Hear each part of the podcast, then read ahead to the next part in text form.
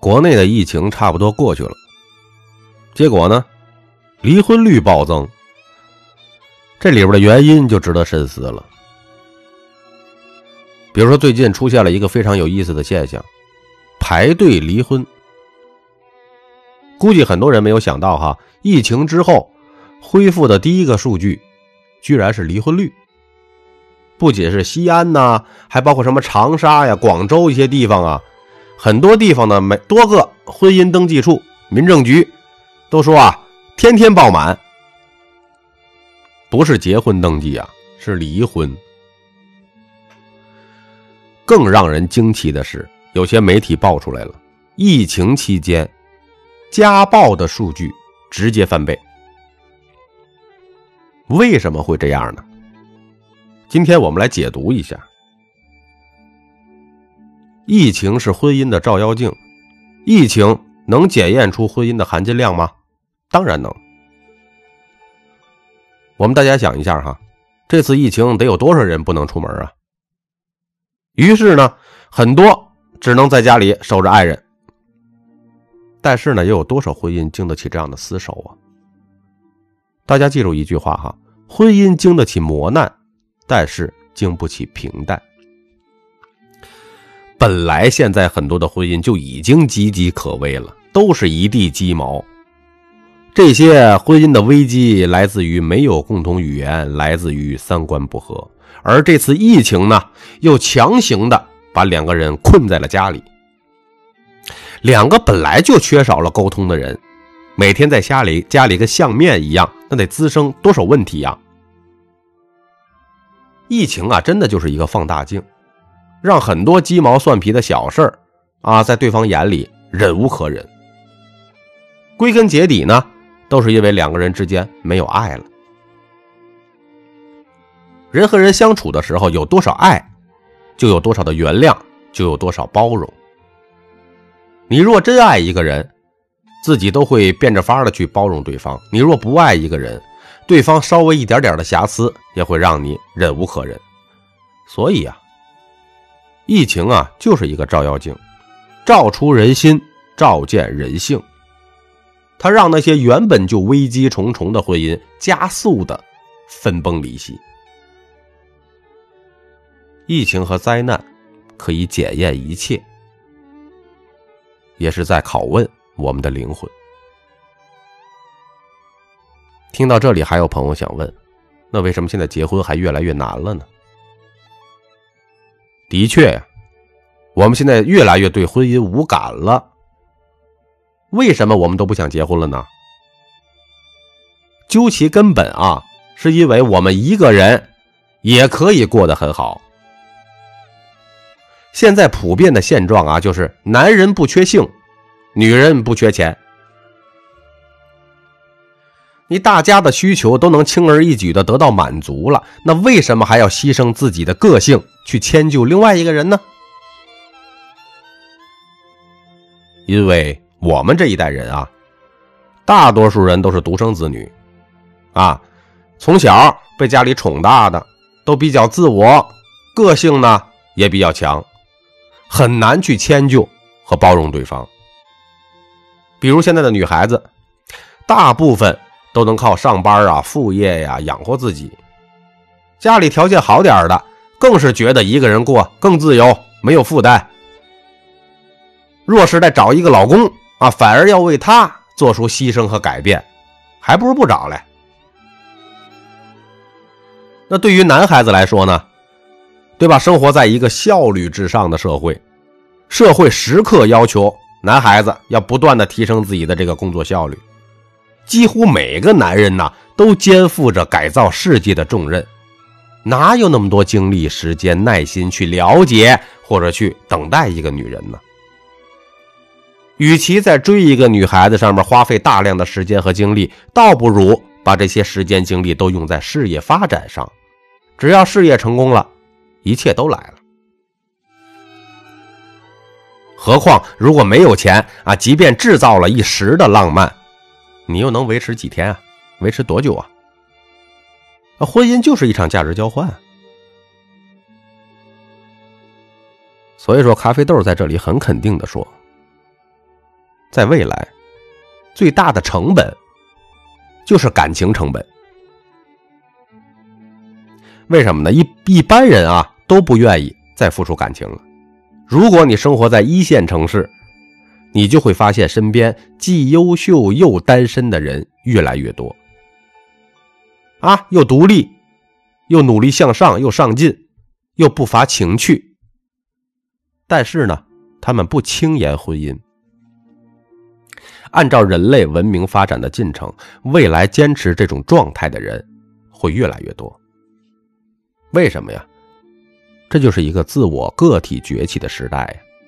大量优秀的个体逐渐从家庭、婚姻、企业里面解脱出来，成为了自由人。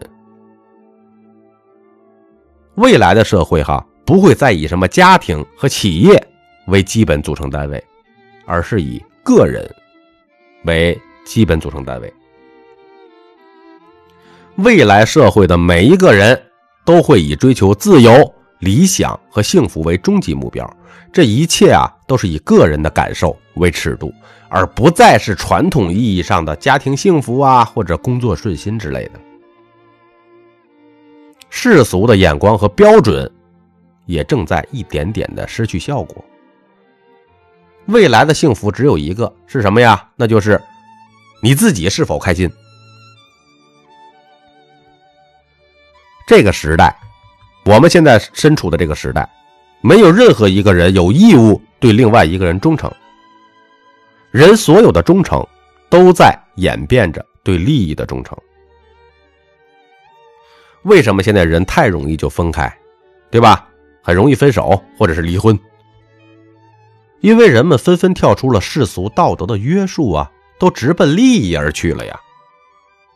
恋爱的本质是情感交换，婚姻的本质呢，那就是利益交换。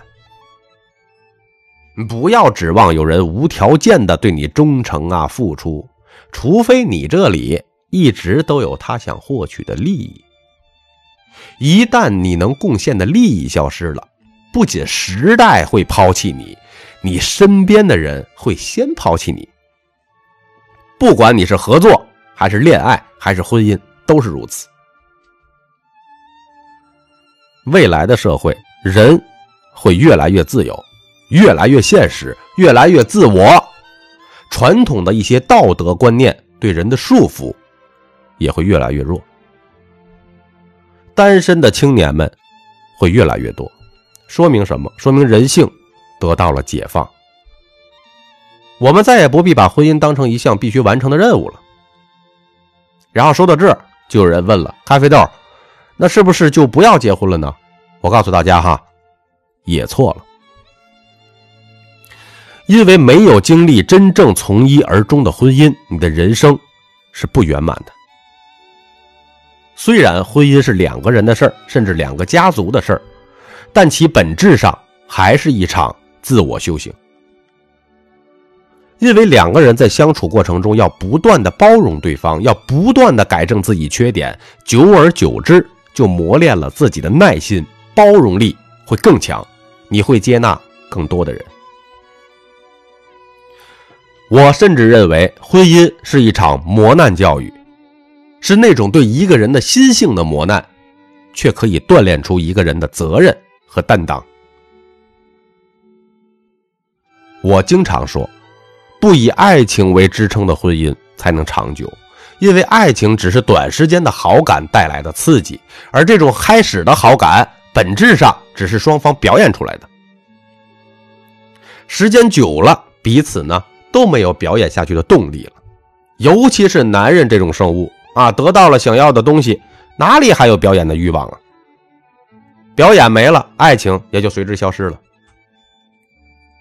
能在平淡中不被磨平的。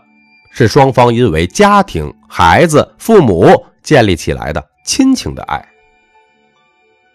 真正成熟的人一定少不了家庭的磨练，但是也不会再表演了。所以各位都醒醒吧！这个世界上没有专门为你付出的人，也不会有一心只为你好的人。所有的忠诚。都在演变成对价值的忠诚。不要再把别人想的对自己有多忠忠诚了，也不要自己想啊得对另一个人多忠诚。没有永恒的关系，只有永恒的利益。你伤害了他的利益，你就是他眼里的坏蛋；你符合了他的利益，你就是他眼里的好人。你有用就是好，你没用就是不好。世俗的层面是什么呀？有用就是一切。千万不要再认为有人愿意为你付出一切。人与人一切的关系。大多数都是阶段性的价值利用。未来这个世界上，哈，很少有什么纯粹的好人呐，或者坏人，大家都是各自为自己的利益而战的。如果你总想每个人都喜欢你，你得装成什么样啊？如果你总想每个人都在乎你，你得累成什么样啊？如果你总想迎合所有的人，你得懦弱成什么样啊？如果你总想成全所有的人，你得委屈成什么样啊？所以啊，做人不求全。就像咖啡豆发的专辑内容，都是讲一些关于人性或者商业类型的，还有一些个社会情感方面的，有很多内容残酷但又真实。有人喜欢，有人不喜欢，但并不并不会影响到我呀。华丽的、高大上的语言，我不想讲。一些历史人物的名字啊，我还经常记混了。但我就是喜欢说我想说的话，即使有些话听起来真的很残酷。跟孩子讲童话故事是没错的，跟大人们也讲童话故事，不好意思，咖啡豆做不到。所以说，我们所有的努力都是为了让爱我们的人更爱我们，不爱我们的人本身就不是同道中人啊。同样的道理，如果每件事你都想做，你得慌乱成什么样啊？如果每件事你都会做，你得普通成什么样啊？这个世界做什么事情都能成功，什么事情都做无法成功。这个世界，追求一个人，肯定能成功。你到处撒网，肯定还会单身。所以呢，事情对了，做一件就可以了；人对了，找一个就够了。我是作者三百六十五天咖啡豆，如有一点点的收获，请您订阅和转发专辑，给一点动力。咖啡豆会努力创作播出更加优质的内容，感谢您的收听。